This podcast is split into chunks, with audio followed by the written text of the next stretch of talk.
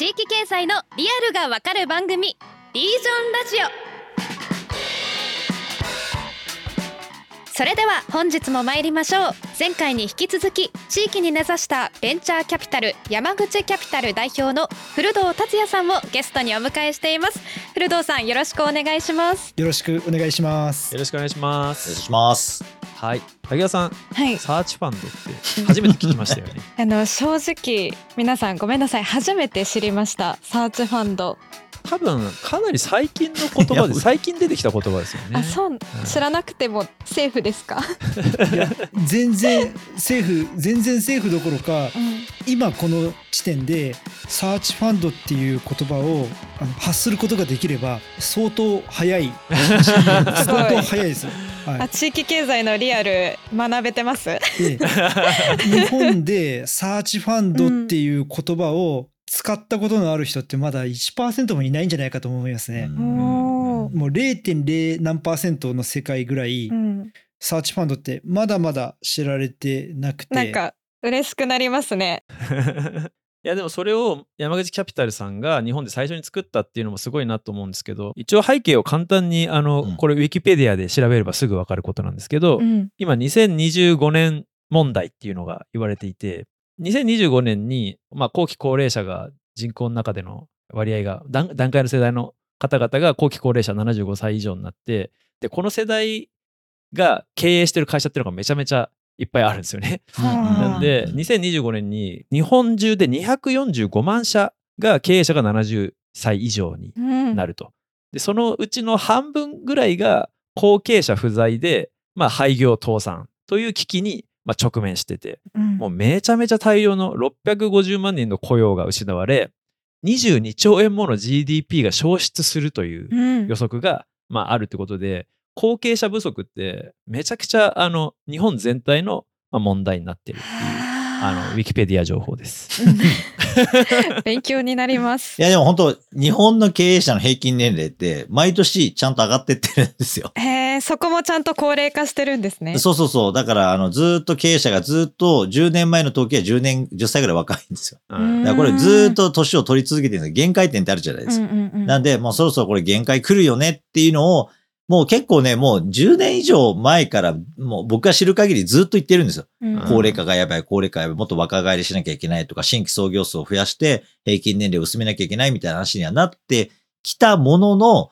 まあ、なんか言ってるだけで何もやらなかったっていうところがね、まあこれは結構政策面で問題はあるんですけど、うんまあここまで来ちゃったんで、まあいよいよ待った話だよねっていうところで、まあ今動きが結構活発化しているっていうところにまたさっきのサーチファンドが出てくるっていうので、まあ実際事業って何をやるのかっていうことは正直僕はどうでもいいと思っていて、あの、誰がやるかがすごい重要なんですようね。んはいはいはいはい。で、誰がやるかを間違ってなければ、何をやるかはおのずと出てくる話なんですけど、これもまたですね、あの、事業承継しなきゃいけない企業のトップが、それにすごい長けてるかっていうと、これまたね、そうでもないんです。うんまあ、あまり実名出すと害があるか言いませんけど、日本を代表するのはいろんな大企業の創業社長ですら、自分の公認を探せない会社いっぱいありますね、皆さん。うん聞いてる方みんなわかると思いますけど、想像してみてくださいね。いろんな会社ありますが。うんそう、だから本当にいくら優れた経営者であったとしてもですね、次の公認を的確に指名できるっていうのはすごい難しいんですよ。うんで、それを失敗してしまって、もう日本を代表するような大企業自体がひっくり返っちゃったみたいなケースもたくさんあるわけですよね。これで地場企業でも同じ話なので、この人にちゃんと任せられるんじゃないかっていう人を、やっぱお金を出す側としてもやっぱり探してきて、その人と事業をちゃんとマッチングする、その人の特性とか実績とかキャリアと合わせてやるっていうのは、まあ、すごい合理的な話で、それなくして、いや、俺こいつに継ぎたいと思うんだけど金貸してくれって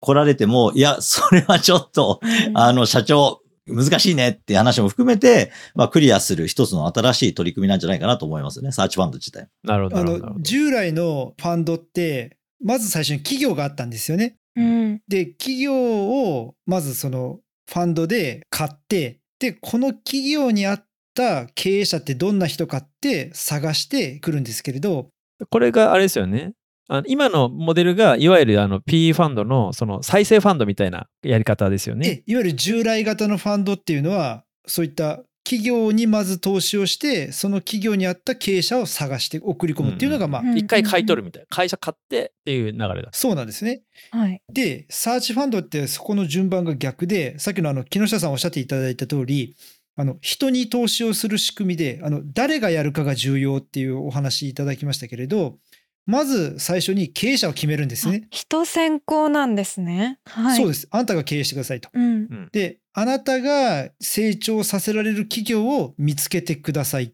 ていうサーチなんですよ。あ、探してきてくださいっていうサーチですよね。そういうことですよ。はいはいなるほど、なるほど。で、その人が会社を探して見つけてきたら事業承継をするっていうことが、まあ、これがいわゆる本来のサーチファンドの仕組みなんですけれど、これを我々銀行グループでやってますので、会社を探してきてくださいねっていうところの部分を我々の銀行のお客さんでこれだけ後継者のいない会社があるので、この後継者のいない会社の中から会社を選んでくださいっていう形で、まあ、マッチングさせるっていうのが我々がやっている日本版というか地域課題解決型サーチファンドって我々名付けているんですけれど、これがまあ我々の仕組みなんですよね。なるほど。後継者が欲しい企業と経営をしたい人のマッチング。そうです。う。でもぶっちゃけ地場企業ってもう後継者って言ったら子供うんうんに経営者のが自分の家族に承継するのが普通じゃないですか。そうですね。あの、それまさに従来の日本の姿ってそういう姿だったと思うんですけれど、うん。あの、まあ、前回のところでもお話をさせていただきましたけれど、成長を諦めている経営者っていうお話をさせていただきましたけれど、成長できないと思っている会社を自分の息子に継がせるかっていう話が出てくるんですよね。なるほどうん確かにそういう不。幸になるかもしれないみたいでも廃業するにも従業員いるしな、みたいな。うん。な。っていう会社があるんですけれど、ここに経営の勉強をして、全然違うところで経験を積んだ人が、従来のお延長線上にない経営をすることで、うん。新しい成長が、まあ、生まれてくるということを期待しているのが、まあ、サーチファンドですね。なるほど。あえて外から入ることがこう企業を良くしていくっていうはい。それって過去にこうどういうマッチングがあったとかあります？そうですね。あの、運送業の会社があって、そこの息子さんが、実はまあ、外の会社で修行してましたと。うんうんうんで、外の会社で修行してるの知っててですね、もう周りはみんな、その、帰ってきて会社を引き継ぐっていうふうにみんなが思ってたんですけれど、はい。土壇場でですね、私たちのところに相談に来ていただいて、うん。サーチファンドで会社引き継いでほしいって言われたんですよね。う。うんんで、社長のところ、息子さん、今外で修行してたじゃないですかって言ったらですね、いやもう、うちをもうあいつにやらせるのは無理だと思うって。苦労するって。なるほど。うん。だから、まあ、やらせたくないんだって言って、あの、言っていただいて、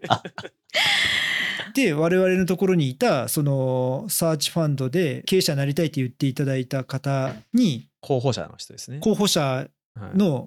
お方がですね、まさにこの会社だったら、あこんな成長ができるんじゃないかって言って、あの、絵を描いて、その描いた絵を見て、もうぜひこの方に譲りたいっていう話をいただきましたとそれあれですね。もともとの社長さん、経営者の方、すごい正しい人事ができていたっていうことなんですね。そうですね。あの、やっぱりその方に聞くとですね、すごい社長苦しいらしいんですよね。あもう30年ぐらい社長をやってこられたんですけれど、こんな大変な仕事はないと。あ。かわいそうに。で、うんましてやなかなか成長していかないと。で、自分の代はもう、あの、親からもらった会社を潰さないことを目指して、守りの経営をしてきたと。あーなるほどうんでも、このままだったらもうお自利品になるから、新しい考え方でやってくれる経営者が、まあ、来てほしいっていう話をもらったんですね。なるほど。うんこれね、本当に結構多いんですよ。それでね、マジで病気になる人とかもいるんで、あで、会社早く事業承継したらね、あの、すげえ体調良くなったっていうね、元経営者結構たくさんいるんですよ。これ元の社長さんは、そのファンドに会社を売却して、それで、あの、エグジットしてっていうことになるんですよね。そうです。えっと、少しの間伴走していただくんですけれど、うんはいはいはい。それでもまあ非常勤のような扱いでああ、なるほど。会社に関与していただきながら、まあ最後はもう完全にあの離れていく、なるほどまあ、。フェードアウトしていただくっていうイメージですよね。なんかある日いきなり別の会社になるとかじゃなくて、並走しながらそこから変化していくっていう感じなんですね。そうですね。へだから受け入れやすくなってるんですかね。あそうなんですよ。まあ M&A でどっかに会社を売却するとですねあのある日突然別の文化があーに飲み込まれるよううなん形になりますので、うん。まあ、M&A で売りたくないっていう企業経営者にとってこの後継者を指名する形のサーチファンドっていうのは受け入れやすい仕組みだと思います。うんーうん。うんまあ、あとはやっぱりなんかそのやっぱり今の会社を売るっていうのが前向きに捉えない風潮っていうのも日本にはまだまだ確かに。その、そう、結構ね、あの、アメリカとかだと会社売ったっていうと、コングラチュレーションっていうか、おめでとうみたいな話になるんだけど、日本だと、いや、もう会社売り渡すなんてもうあの人大変ね、みたいな話になって、いや、もう別に現金入ってるから全然大変じゃないんだけど、あの、なんか大変ね、みたいな話になりがちなので、やっぱりそういう、まあ、地元の目みたいなことを考えても、今みたいなプロセスで、しかも地元の銀行が間に入って一緒にやってくれて、従業員もみんなそのまま新しい経営者のもとより活躍できるみたいな話になっていくっていうのは、まあおそらくその、今みたいに苦労された社長からすると、まあ乗りやすいシナリオでもあるなっていうのをお聞きしながらやっぱ思いますよね。確かにそうですよね。いやでもこれ、あの、古田さん最初に言ってましたけど、その人に投資するっておっしゃってるじゃないですか。会社に投資するんじゃなくて人に投資する。ってことは、その人を見極めるのがむちゃくちゃ重要だっていうことでもあると思うんですけど、これ難しいよね。候補者の人ってどういう人たちが、ね、山口キャピタルにサーチファンドで行きたいですって、どういう人たちが来るのか、でどういうふうに見極めてるのかっていうところのちょっとリアルな部分を教えてもらえますか？あのですね、まあ、我々あの採用活動というか募集活動をしています。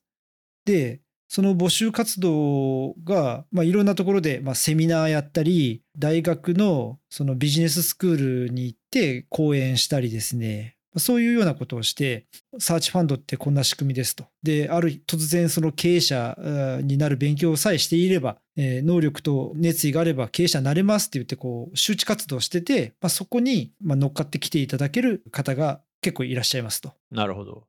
例えばどんな人なんですか、それって？うんえっ、とですね、まさに東京で大手企業に勤めている一流ビジネスマンはいはい。で、なんか一流ビジネスマンってなんかふわっとしてますけれど、まあ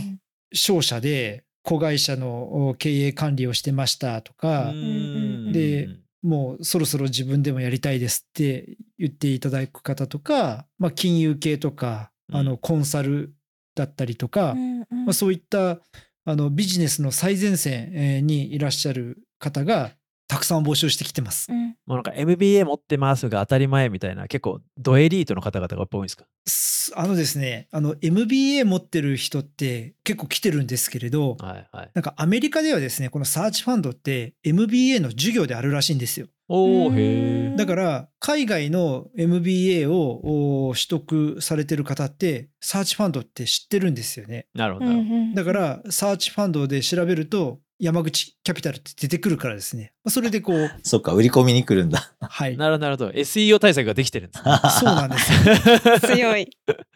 そうなんですよ。だから、あの、まあ、日本でサーチファンドっていう言葉を知ってる人って、本当ごくごく一握りなんですけれど、海外に行ってる人には、まあうん、知られている仕組みではあるというところなんですよ。うんもともとアメリカ生まれなんですよね。そうなんですよ。アメリカ生まれで。で、まあ、どっちかというと、その、儲ける仕組みというか、企業を安く買って高く売るっていうようなバイアウトファンドの一形態だったんですけれど、なるほどなるほど。それを、まあ、我々山口キャピタルは地方版にうんカスタマイズしたというか、ローカライズしたっていう。うん。で言ってしまえば、タイムマシン経営的なアメリカの仕組みを日本に持ってきて、うんで、それをもう少しこう日本にフィットする形に、カスタムしたと。ええそんな感じですね。なるほどなるほど。まあ大企業にいっぱいいますよね。だから海外とかいろんな市場開拓いっぱいやってきたけど、なかなかやっぱり会社の図体がでかくて思うように仕事ができない。うんだから自分の職能をもっと直でやろうと思ったら、まあね、結構さっきみたいに地場の企業でも海外にこれは持っていけんじゃないかみたいなものがあれば、そういう人が来ると一気に外にも市場が広がったりってことは十分可能になるわけなので、まあそういうのっていうのはおそらく今すごい人材のミスマッチ。だから、あの、東京のいろんな大企業も社員をかなり買い殺しにしてる部分ってたくさんあるわけなので、うんそこら辺の能力を地場の企業とかに活かしていくっていう人材ギャップが埋まってくると、おそらく成長欲っていうものはどんどん出てくるし、実は経済成長率って日本の中でも東京都ってすごい低いわけですよ、今って。で、それは何かって人材を買い殺ししてやってる領域がかなりあるはずなんですよ。だから地場企業とこうやって結びつけるっていうことは、まあ人材流動性をこういうサーチファンドとかがもっと高めて、地場企業も伸びるし、人材もっと活躍して、お金をですね、どんどん使うって話で、設備投資をしたりとか、人材自体をどんどん集めて、その人たちがお金をまた使ってくれるとかなる循環にね、持っていくっていうのはすごい大きな、あの、うん。他のね、地銀もどんどんやってもらいたい、あの、内容ですよね。うん。いや本当ですよね。いやだけど経営者になるってこれまでだったら自分で起業する起業家になって自分で会社作るか、まあ、それかそのビジネスパーソンとしてこうキャリアを積んでうん。出世競争をしてですね、うん。でひ誰か一人が社長になるっていう、まあ、すごい息の長いルートか。この2つだったと思うんですけど、まあ、このサーチファンドっていうのが、まあ、その経営者になるルートのなんか新しい形みたいにこうなっていくとなんかこう新しいなんかキャリアのなんか形キャリアのロールモデルになんかなるとうんよりこうね優秀な人材が地域に分散していっていくなと。確かにまあでも、ゴさん、日本の企業の99%中小企業だから、はいはいはい。基本的にさっきの、あの、親族相続とかみんなやってきてるんですよ。ああなるほど。農家とかもそうだし、工業系の企業もそうだし、で、昔から続く商家って商売やってる家とか、そういうところっていうのは、屋号はずっと一緒だけれども、血のつながらない、すごい腕の立つやつを自分の娘と結婚させて、あの、家督を継がせたりって普通にあるんですよね。もう、あの、使い物にならない自分のところの息子とか全部切ってね。なるほど。そういうのに、あの、置き換えるってやってきてるわけです。そういうところが、100年、200年、300年続いている家っていうの結構あるんですよ。番頭さんが継ぐみたいなパターン、そうそううそうそう、まさにですね。だから、あの、それが、まあ、あの、ある昭和の一時期ですよ、本当に。うん戦後の2、30年はそういうことをやらないで、みんながどんどん企業、会社に入社していくみたいな、正社員雇用にガーッとみんな寄ってった時代があったわけですけど、うん本来それがちょっと異常な話で。もう一回、そう、いきなりアントレプレナーになってですね、なんか急にイーロン・マスクみたいなのがどんどん出てくるとかね、う ん本田宗一郎とか、伊深正みたいなの出てくるみたいなのって、やっぱそんな簡単な話じゃなくて、やっぱりむしろ本来のよりリアルな起業家とか事業の話っていうのは、そういうやっぱ承継的なものとかの人材シャッフルによっては成り立ってきていたはずなんですよね。なるほど。それを固定化したから、日本の経済が低迷している要因にもなるんじゃないかなと思います。じゃあこのサーチファンドは本当に本質的な、うんあのーまあ、本来銀行はやんなきゃいけない仕事の一つですよね、本当にね。一つだっていうことなんですね。なるほど。うんこれ古藤さんに最後にあれですね、うんあのどんな人に来てほしいかとかをちょっと言ってほしいですね。うんうん。あのやっぱり先ほど申し上げた通りあの銀行の取引先を継いでもらうっていうのが基本スタンスなので変な方に継がせるわけにはいかないっていうか、うんあの我々もあの責任を持ってご紹介しなければいけないのであのしっかりとしたその経営者としての能力があー備わっている方っていうのはまあ大前提なんですけれど、うん。うんまあ、それえ以上にやっぱり熱意とうんその、まあ、このやってること地域のためにこの企業を成長させて地域全体を成長させるっていうような思いを持っていただける方に、まあ、一番来ていただきたいなというふうにまあ思ってます。うん素晴らしい。そこで人を見てるんですね。はい、うん でもすごい重要なところですよね。うんまあ結局最後はやっぱり今の話で、そう、うん紹介してね、紹介逃げが効く会社が紹介するのと違って、そこにお金もつけるし、まあある程度地元の銀行としてっていうのは逃げも隠れもできないわけなので、そこの余震信用の、まあ使ってやるっていう意味においては、すごい責任重大な事業承継のプロセスでも、ね、M&A で売買しちゃう方が結構楽だと思うんですよね。間に入るだけで終わっちゃうんで。まあそこが、まあ実はすごい責任を問われるプロセスになって、でもだからこそ本来業務なんだと思うんですよね。まあそこが、あの、単なるお金だけではない部分での仕事っていうところが、まあすごい重要なところなんだろうなと思いますが。まあ長くなってきましたね。うん はいい。や、これは終わらないな、すごい。いや終わらない。いや、でもめっちゃ面白い。もっともっとは正直話したいんだけど、ちょっと時間があれなので、はい。はい。じゃあここで一回まとめタイムに入りますね。はい。じゃあそろそろまとめのお時間になりました。えー古藤さん、今日はありがとうございます。で今日のテーマについて興味がある人とか、もっと学びたいなっていう人に向けて、えー、と本を一冊ゲストの方に毎回ご紹介していただいてるんですけれども、古藤さん、今日のご用意いただいた本は、はい。今のちょっとご紹介で言うとですね事業承継の話と実は全然違うところに行っちゃうんですけれどはいはい。紹介したい本はあの「世に住む日々」という本でございましてうん。これあの何の本かというと吉田松陰と高杉晋作というあの2人の、まあ、人生を描いた小説ですあ。司馬遼太郎の小説ですね。あそうです。まあ吉田松陰と高杉晋作ってあのいわゆる山口県が生んだスーパースターで、確かに。あの大のイノベーターなんですけれど、えーとまあ、この本をを紹介させていただきたいと思います。でこの本はですね今日の話で言うとあの現状維持を求めるう人たちが、まあ、地方にはやっぱりえー多いっていうところと、まあ、真逆の話でうん。地方にいる若者が動いてあの日本を変えたうん。あの明治維新を実現させた明治維新にたどり着くまでのこの若者の話なんですよね。うんで高杉晋作と吉田松陰の話するともうあのそれこそ尺がいくらあっても足りないんで あの何をはしたかっていうのは説明、えーしないんですけれど現状維持をしない人たちうん。そして吉田松陰って29歳、えー高杉晋作って28歳でまあ死んじゃうんですけれどその短い生涯で何をやったかっていうのがまあ分かりますと。えー高杉晋作の、まあ、子分の一人にですねあの伊藤博文っているんですけれど、うんこれあの初代内閣総理大臣ですよね。うんでこの伊藤博文がこの高杉晋作のことを評価してるのが「動けば雷電のごとく発すれば風雨のごとし」といううん。評価をするんですけれど、うまんあ、それだけこう動き回って短い人生を生涯を遂げたという方でまさに革新イノベーションを起こす人たちの物語なので